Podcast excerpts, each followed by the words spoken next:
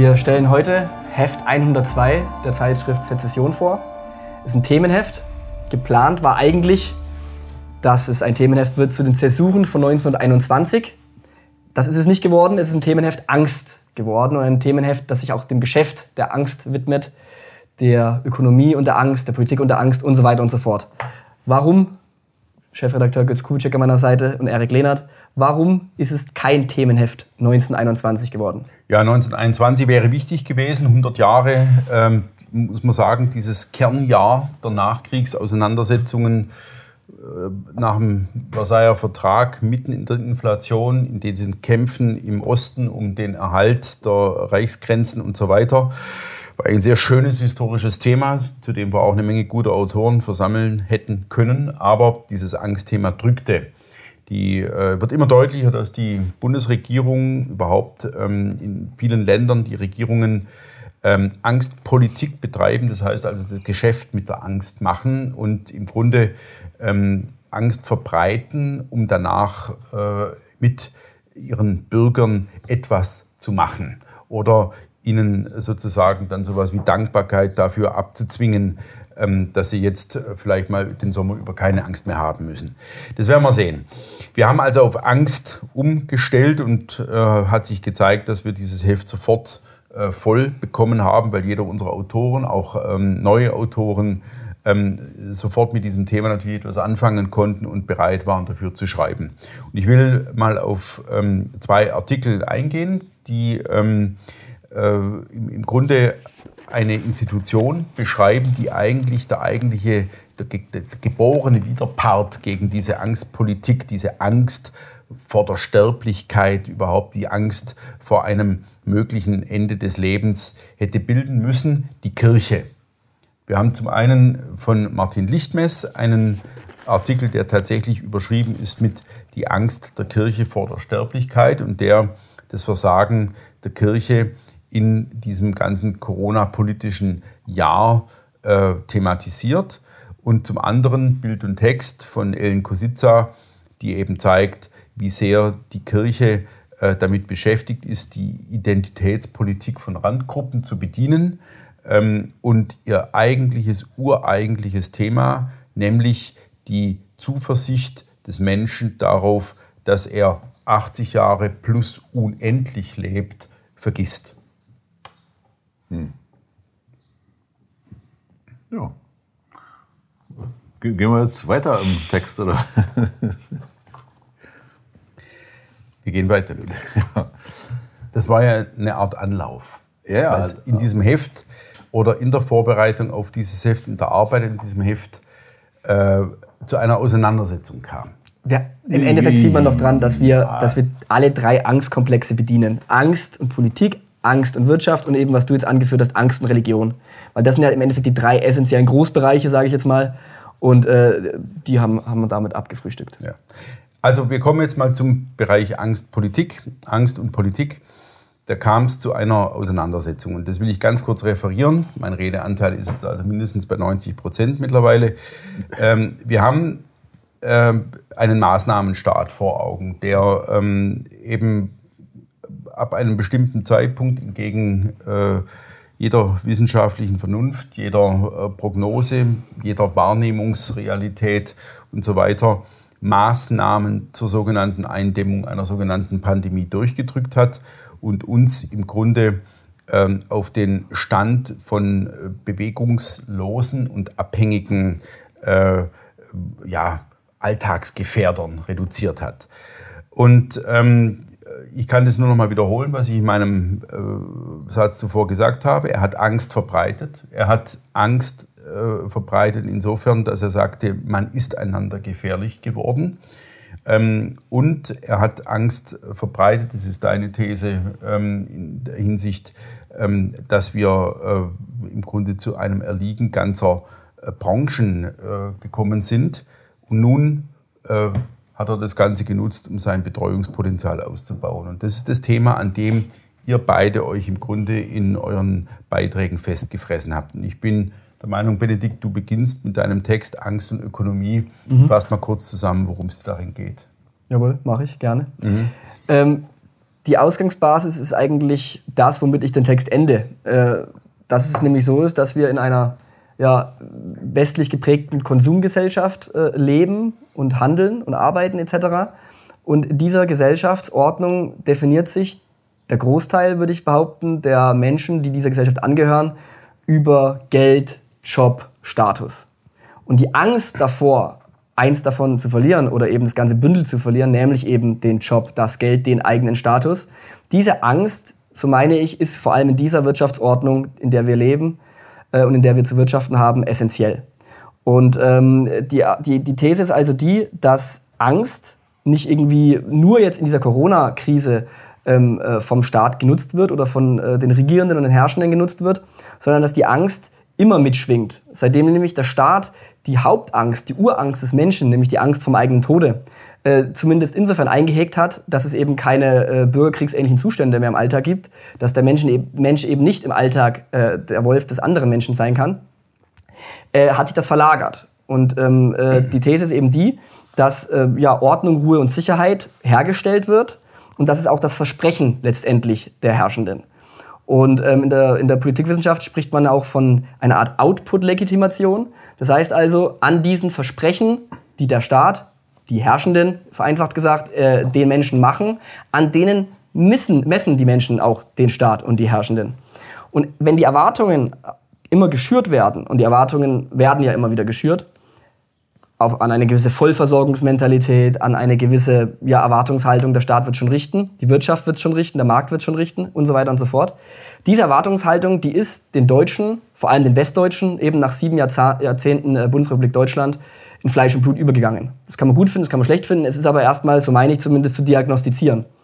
Und damit muss man arbeiten, wenn man in der Lage lebt. Und das bedeutet im Umkehrschluss, dass die Erwartungen, die jetzt geschürt wurden, eventuell eben irgendwann nicht mehr eingehalten werden können. Das ist natürlich spekulativ insofern, als dass die Abfolge der Krisen, die sich häuft, also wir haben 2015 die Migrationskrise, seit 2020 die anhaltende Corona-Krise, dass wenn sich die Abfolgen von solchen Krisen häufen, dass es dann ein Legitimationsproblem für die Herrschenden gibt und dass dann die Erwartungen, die sie selbst immer wieder schüren an die Betreuten, wie Erik vielleicht sagen würde, dass diese Betreuten dann irgendwann sagen, Moment, der Staat löst aber das, oder die Wirtschaft oder eben dieses Konvolut der Herrschenden, löst diese Versprechen nicht mehr ein.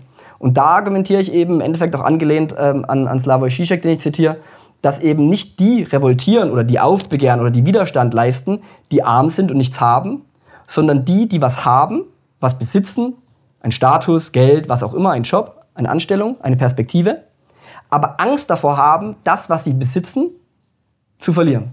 Und, da, und daher mache ich Angst eigentlich in, die, in, der jetzigen kapitalistischen Ökonomie als Treiber aus. Dann gehe ich noch auf den Kampf gegen rechts ein, der das alles verstärkt etc. Aber das ist, glaube ich, wieder ein anderes Thema. Die Diskussion mit Betreuern, Betreuten ist, glaube ich, auf dem Feld eher zu Hause. Jetzt beim Kampf gegen rechts äh, besteht ja kaum Dissens, dass das ein Ablenkungskampf ist, ähm, um, um ein Opfer aufzubauen, äh, das dann ja, im Endeffekt für die äh, Fehlentwicklung in der Gesellschaft herhalten muss. Das ist dann halt die Rechte. Lass mich da eine, eine Nachfrage stellen, ähm, äh, bevor dann der Erik seinen Beitrag zusammenfasst. Ähm, die Nachfrage geht in diese Richtung, dass du ja im Grunde schon der Meinung bist, der Staat müsse den Menschen ähm, also bis hinunter in diesen Arbeits- und Lebensalltag freie, äh, Sicherheit, Ruhe und Ordnung gewährleisten, weil sie sonst eben beispielsweise nicht bereit äh, seien, mit, mit so einer großen Lebensruhe und Alltagssicherheit äh, Kinder in die Welt zu setzen und sich überhaupt in irgendeiner Weise am Fortbestand und so weiter unseres Volks zu beteiligen. Ja, ja? Das, das ist korrekt wiedergegeben, weil ähm, ich eben nicht an den äh, mündigen, abstrakten Bürger glaube, der verantwortungsbewusst in eigener Regie ähm, äh, alle komplexen Zustände in der Gesellschaft äh, überschauen kann. Also ich glaube, dass es immer Teile des Volkes gibt, die dazu in der Lage sind. Die brauchen dazu keinen Helfer oder im negativen Sinne keine Betreuer oder keine Leitlinien. Aber ich glaube eben auch, dass es in einem 80 Millionen Volk immer Menschen geben wird, die durchaus diese Stütze brauchen. Und äh, der, der Punkt, der im Endeffekt meine Argumentation tatsächlich ambivalent macht oder problematisch macht, ist der, dass dann natürlich der jetzige Staat, der durch schwarz-rot-grüne Interessensgruppen usurpiert ist, der seinen eigenen Aufgaben nicht nachkommt, der an der Stelle zu viel ist wo, und an einer anderen Stelle zu wenig, also der falsche Prämissen hat, der falsche ideologische Parameter zugrunde legt und so weiter und so fort, dass meine Argumentation quasi davon ausgeht, wir müssen diesen Staat, wie wir ihn vorfinden, korrigieren. Wir müssen die Verantwortungsträger anders besetzen sozusagen. Das heißt also, ich, ich, das ist die, die, die Schwachstelle, dass wir eben diesen jetzigen Staat, auch mit seinen deformierten Eliten, dass dieser jetzige Staat dazu nicht in der Lage ist, weil er es gar nicht sein will. Das heißt, er hat falsche, falsche weltanschauliche Grundlagen, die, die, die seine Eliten prägen. Dementsprechend meine ich, und das ist vielleicht wichtig herauszustellen, natürlich nicht diesen Staat mit seinen jetzigen Eliten, sondern den Staat als Idee, der aber momentan eben völlig entstellt ist und entfremdet ist durch die, die ihn ausmachen. Und das ist vielleicht der letzte Satz dazu. Ähm, wie eine Institution die Kirche beispielsweise eben äh, verkörpert wird, nicht nur durch die, die die Kirche gerade mit Leben füllen, sondern eben eine lange Kette ist von Generationen, die aufeinander abfolgen, so glaube ich eben auch, dass es nicht wert ist, den Staat an sich aufzugeben dafür, weil eben jetzt seit einigen Jahrzehnten falsche Politiker falsche Entscheidungen treffen. Also ich denke eben, dass die Institutionen gerade auch in Deutschland und gerade auch in Mitteleuropa durchaus tragfähig sind und ähm, die Frage ist natürlich, wie lange sind sie das? Weil alles dazu getan wird, dass die Substanz gerade abgetragen wird. Aber hätte ich die Hoffnung sozusagen nicht, dass das nochmal anders wird, dass man zumindest in Teilen Europas eine, auch eine staatliche Wende äh, erreichen kann, dann hätte ich persönlich äh, für manche Texte auch die Motivation nicht, diese zu schreiben. Also der, der Punkt, an dem sich eigentlich der Dissens ja entzündet hat, war ja eher der, dass du ja geschrieben hattest, dass die Leute in unglaublich prekären Verhältnissen leben und deswegen nicht in der Lage sind, also die alte Entfremdungstheorem, äh, sozusagen für sich selbst oder, oder ähm, zu sorgen oder, oder sozusagen von der Not niedergedrückt werden und sich deswegen nicht im guten Sinne engagieren können. So, das war, glaube ich, eigentlich der Dissens. Und da würde ich sagen, das sehe ich, das sehe ich dann doch anders. Das, also die Frage ist, woher kommt ähm, so etwas wie ein Gemeinsinn? Ja, woher kommt gesellschaftliches Engagement oder auch sozusagen politisches, dass ich eher der Meinung bin, das kommt eben daher, dass du Leute hast, die auf solcherlei Dinge nicht angewiesen sind, sondern die sich im, eben gerade in so einer Situation wie prekär, das kann ja eben mal passieren, dass die sich bewährt haben mhm. und eben nicht äh, an die Hand genommen wurden. Und ähm, dieser Zusammenhang zwischen Angst und Politik, der ist natürlich jetzt hier in dem Heft vor allen Dingen erstmal mit der Corona-Sache aufgenommen worden, weil ja ähm, da so ein bisschen Phänomen zu beobachten ist, dass also die Bundesrepublik, die sich ja eigentlich für einen, einen Staat hält, der sehr fortschrittlich ist, auf einmal das tut, was man gemeinhin in der Politikwissenschaft immer den repressiven Staaten unterstellt hat, dass sie mit Angst regieren. Ja, die Leute in Angst und Schrecken halten, damit die ja nicht mündig werden, sondern immer schön machen, was man ihnen sagt. Und ähm, diese, diese Angstpolitik, die ist ja besonders in diesem äh, Papier, was das äh, Innenministerium äh, im April 2020 veröffentlicht hat, wo man ja ganz bewusst diese Angstkarte gespielt hat. Und da habe ich jetzt ähm, mal einen anderen Ansatz gewählt, um zu versuchen, wie, wieso kann das funktionieren.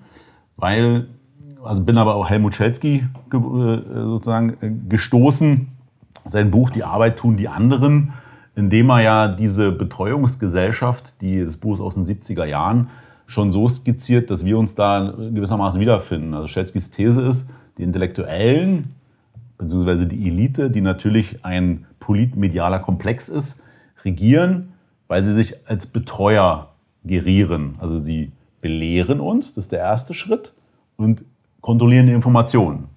Und im zweiten Schritt betreuen sie uns und schaffen durch eben die Belehrung neue Bedürfnisse, die im Grunde nur von ihnen gestillt werden können und treiben damit im Grunde viel mehr Leute in die Abhängigkeit, als es sein müsste. Mhm. Also wir sind uns auch einig, das muss man vielleicht nochmal betonen, dass Leute, die wirklich nicht in der Lage sind, für sich zu sorgen, dass die natürlich jedes Anrecht haben, dass wir ihnen helfen.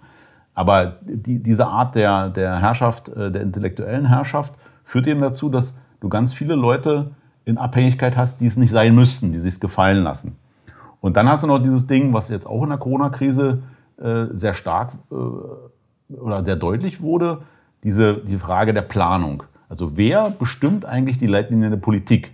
Und da hast du jetzt heute so ein Wechselspiel. Die Politik sagt, ja, hat die Wissenschaft gesagt, also Drosten als Beispiel. Und Drosten sagt dann am Ende, naja, wieso? Ich habe da bloß wissenschaftlich, was, was, ich habe da nicht gesagt, was ihr machen sollt. Ja? Also niemand hat die Verantwortung. Und ähm, die, die These, die, um die es am Ende geht, ist, wir erleben jetzt gerade die Ausweitung, die absolute Ausweitung der Betreuten, indem du durch die Corona-Krise also ja quasi fast Millionen Leute noch in die Arme des Staates treibst.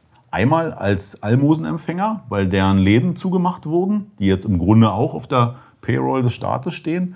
Und eben auch, dass viele Leute sagen, ja Moment, als Kellner kann ich kein äh, Geld verdienen, da gehe ich als Lehrer arbeiten oder sowas. Ja? Also da ganz viele Leute wechseln ja auf einmal äh, in den, in den öffentlichen Dienst.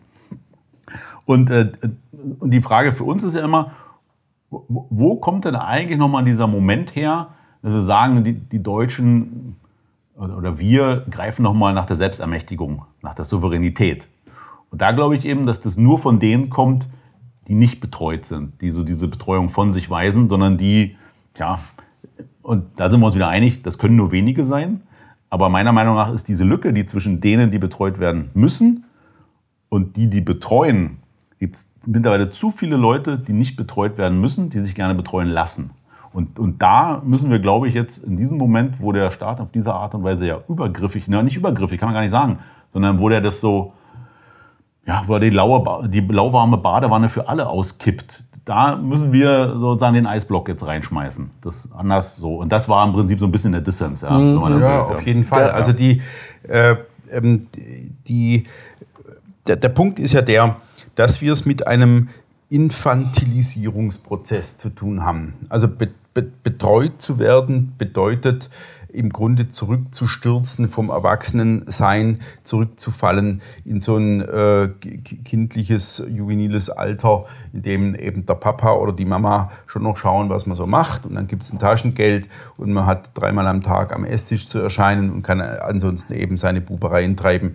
Und ähm, ich bin da äh, auch äh, froh, dass wir von, von unserem Autor äh, Simon Kiesling noch einen Artikel über ähm, den Versuch über die infantile Angst haben, den man eben beschreibt, wie das so ist, wenn in einem Staat, ähm, der im, im, Grunde wie äh, sowas wie, wie der, der Übervater dasteht, ähm, tatsächlich dann sowas wie die, die Hoffnung und der Schrei oder der Anspruch auf, auf das Ausbügeln von Schicksalsschlägen übertragen wird mhm. auf denjenigen, der es richten soll für einen selbst. Und da bin ich jetzt muss ich euch sagen, also ohne dass ich es jetzt erst einmal ähm, mit soziologischen Studien verifizieren könnte, ganz klar der Meinung, äh, dass jemand, der vom Staat nicht viel bekommt, sich auch hinstellen kann und, und sagen, ich bekomme von euch nicht viel, ja, also setzt euren Fuß nicht in meinen Schrebergarten. Ja, den, das habe ich mir selbst aufgebaut.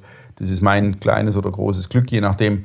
Und äh, äh ich will euch ja eigentlich gar nicht sehen. Ja, ähm, es gibt äh, Dinge, die ordnet ihr für mich, aber ähm, ich brauche euch nicht und ihr braucht mich nicht, wenn es um die Bewältigung meines Alltags geht. Mhm. Ja, und das halte ich. Äh, Waldgänger-These. Ja, nicht nur. Das ist äh, die, vielleicht eine Schrebergarten-These. Ja.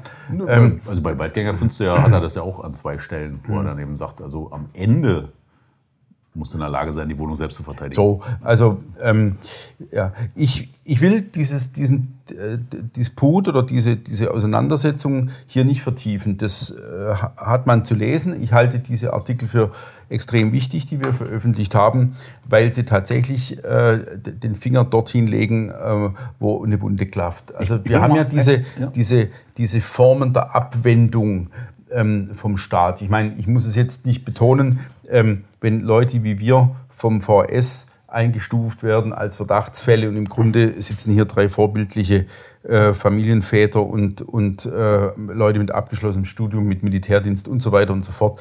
Das haben wir alles schon x-mal ausgebreitet. Dann frage ich mich natürlich schon, was hat dieser Staat mit mir noch zu tun und was habe ich mit diesem Staat zu tun? Und ähm, wir werden diese Debatte im Augustheft weiterführen, auch unter ähm, diesem Adjektiv ähm, des Situations- oder Lagelibertären. Ja? So, aber Erik, du wolltest auch noch was sagen. Ja, ich wollte nur ganz kurz darauf hinweisen, dass diese Abkehr vom Staat, so wenn wir so stehen lassen, etwas äh, steril wirkt. Also die, die Diskussion, die wir jetzt fortführen, haben wir ja auch in den vorherigen Heften schon ein bisschen geführt. Also ich habe ja zum einen auf diese Problem hingewiesen, äh, dass wir so einen Doppelstaat vor uns haben, der zum einen jetzt gerade seine Krallen ausfährt und ja auch zeigt, dass er stark sein kann, aber eben stark nicht in unserem Sinne. Ja, also das heißt, wir fallen am Ende hinter runter, weil wir diesen stark nicht äh, ja, weil er nicht für uns ist. Und das Zweite ist natürlich, diese einhergeht damit. Das ist auch ein Grund, warum jemand, der betreut ist, nicht ausschert, weil wir ja einen eine ganz starken Zug zur Gleichschaltung haben. Also das sollte man dann schon mitbedenken, wenn man, wenn man an diese Kritik geht, weil am Ende des, die Idee des Staates, die würde ich ja nie, nie aufgeben Ich wollen, nicht, sondern es geht ja. um was ganz, ganz Konkretes, um den, den jetzigen Ist-Zustand. Ja. Ich auch nicht. Also deswegen äh, äh, rede ich ja auch, äh, oder wird Lichtmess im Augustheft beispielsweise zu dem Thema Lage- oder Situationslibertär schreiben, weil ganz klar ist, wir sind natürlich keine Libertären, wir sind keine Leute, die den Staat an sich für die falsche Idee oder für, für, für den großen Ausbeuter und so weiter halten, sondern ähm, er in seiner jetzigen Konkretion ist eben eine Katastrophe für unser Volk und, und äh, für die Legitimation der Institution Staat und so weiter und so fort. Ja, also diese Debatte wird im Augustheft dann äh, aufgegriffen bzw. Fahrt aufnehmen. Lass uns mal kurz über die Bandbreite des Hefts an sich noch sprechen. Ähm, ähm, wir haben auf der einen Seite ähm, einen, einen, ein Autorenporträt Oh ja. über Orwell. Äh, ähm, ja, ich glaube, wir müssen Orwell nicht vorstellen. Nee. Der Verfasser von 1984 und der Farm der Tiere.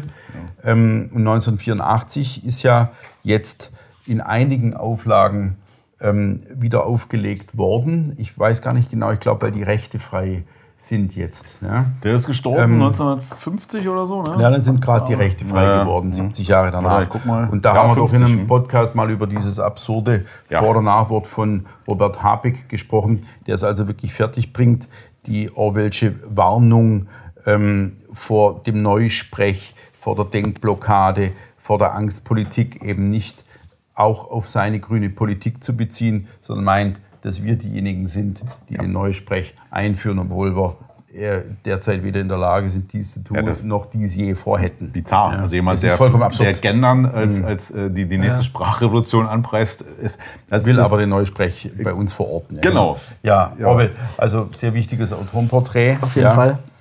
Ich, Ähm. ich würde gerne hervorheben den Text von äh, Dr. Georg Nachtmann. Mhm.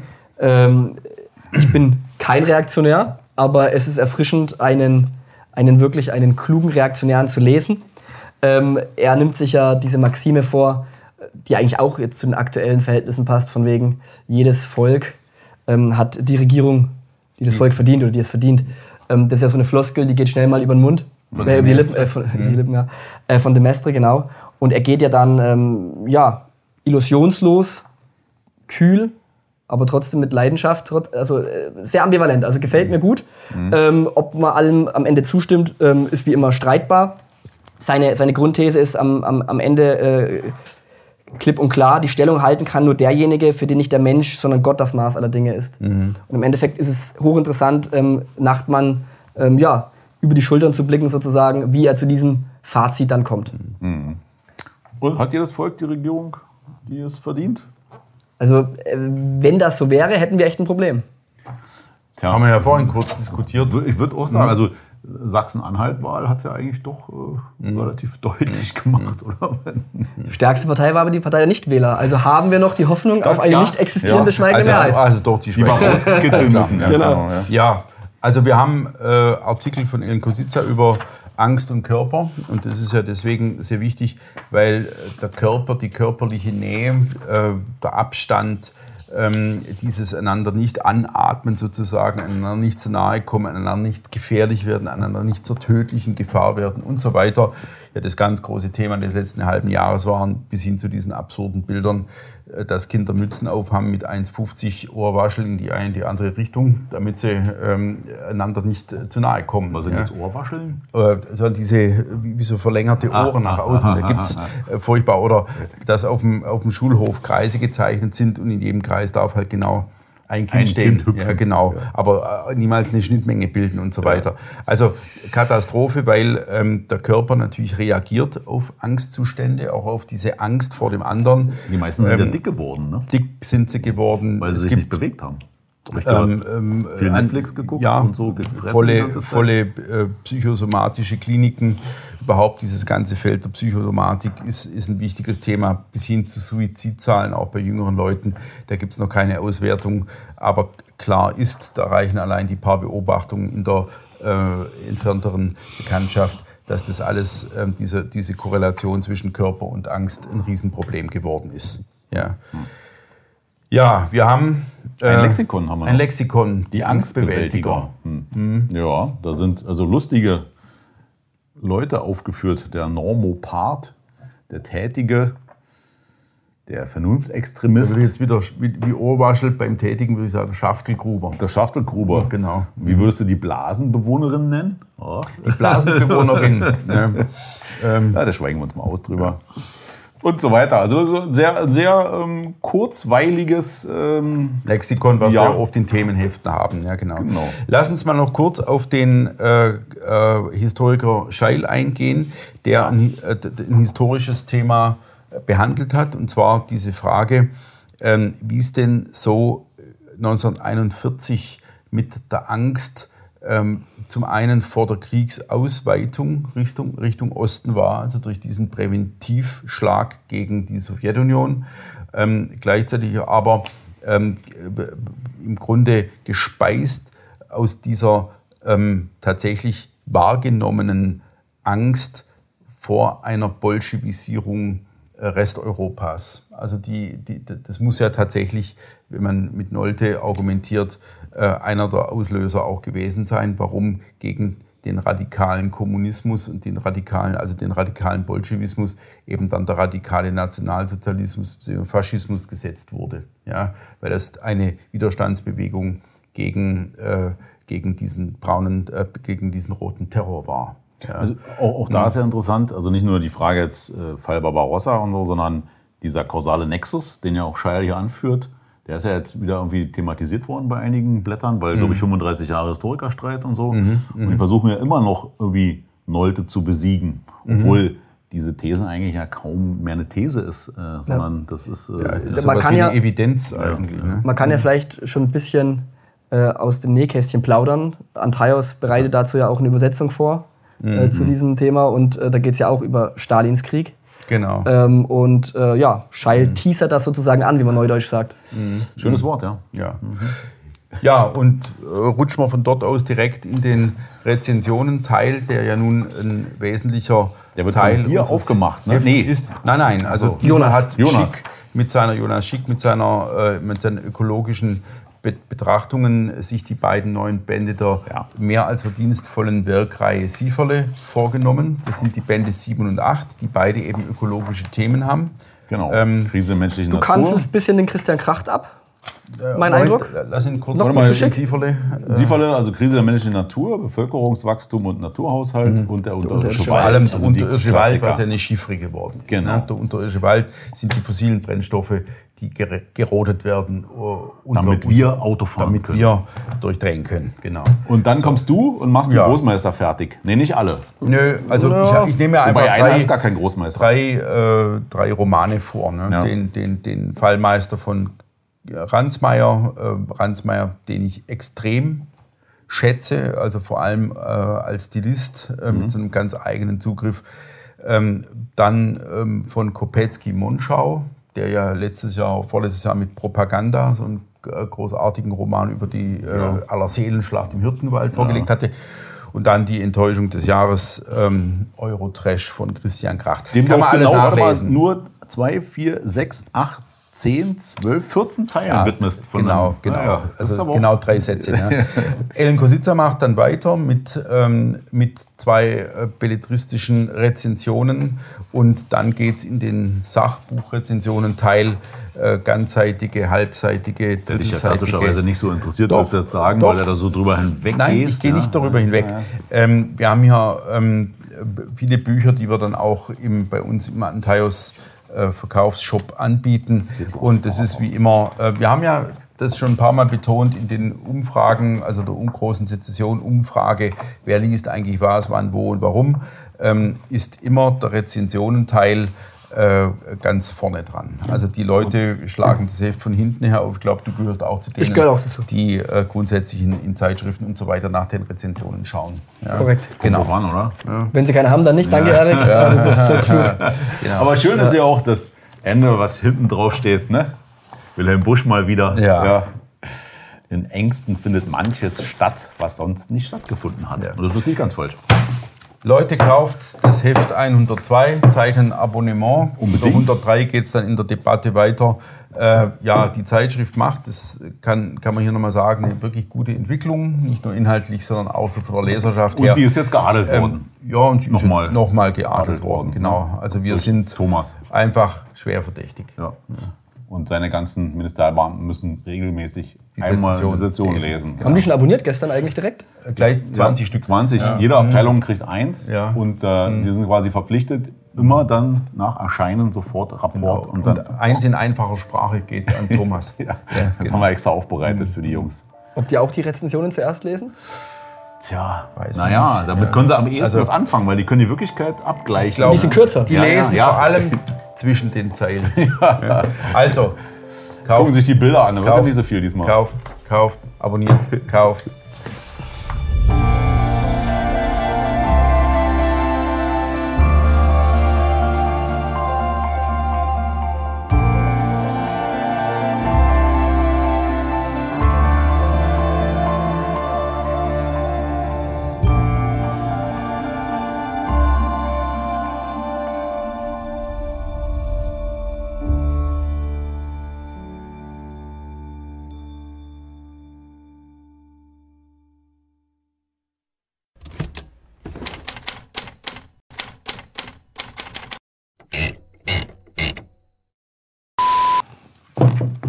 War jetzt irgendwie so Nudging. War das Nudging? Das war klasse. War das Nudging? So. Kaufen. Du bist schön, wenn du Sezession hast. Du bist Kaufen. erfolgreich, wenn du Sezession abonniert hast. Du bist schlank, wenn du Sezession hast. Du musst nicht als Kameramann arbeiten, wenn du Sezession hast. Dass der VS immer noch den schickt, obwohl der jetzt mit so viel zu tun hat, wundert mich eh immer bitte.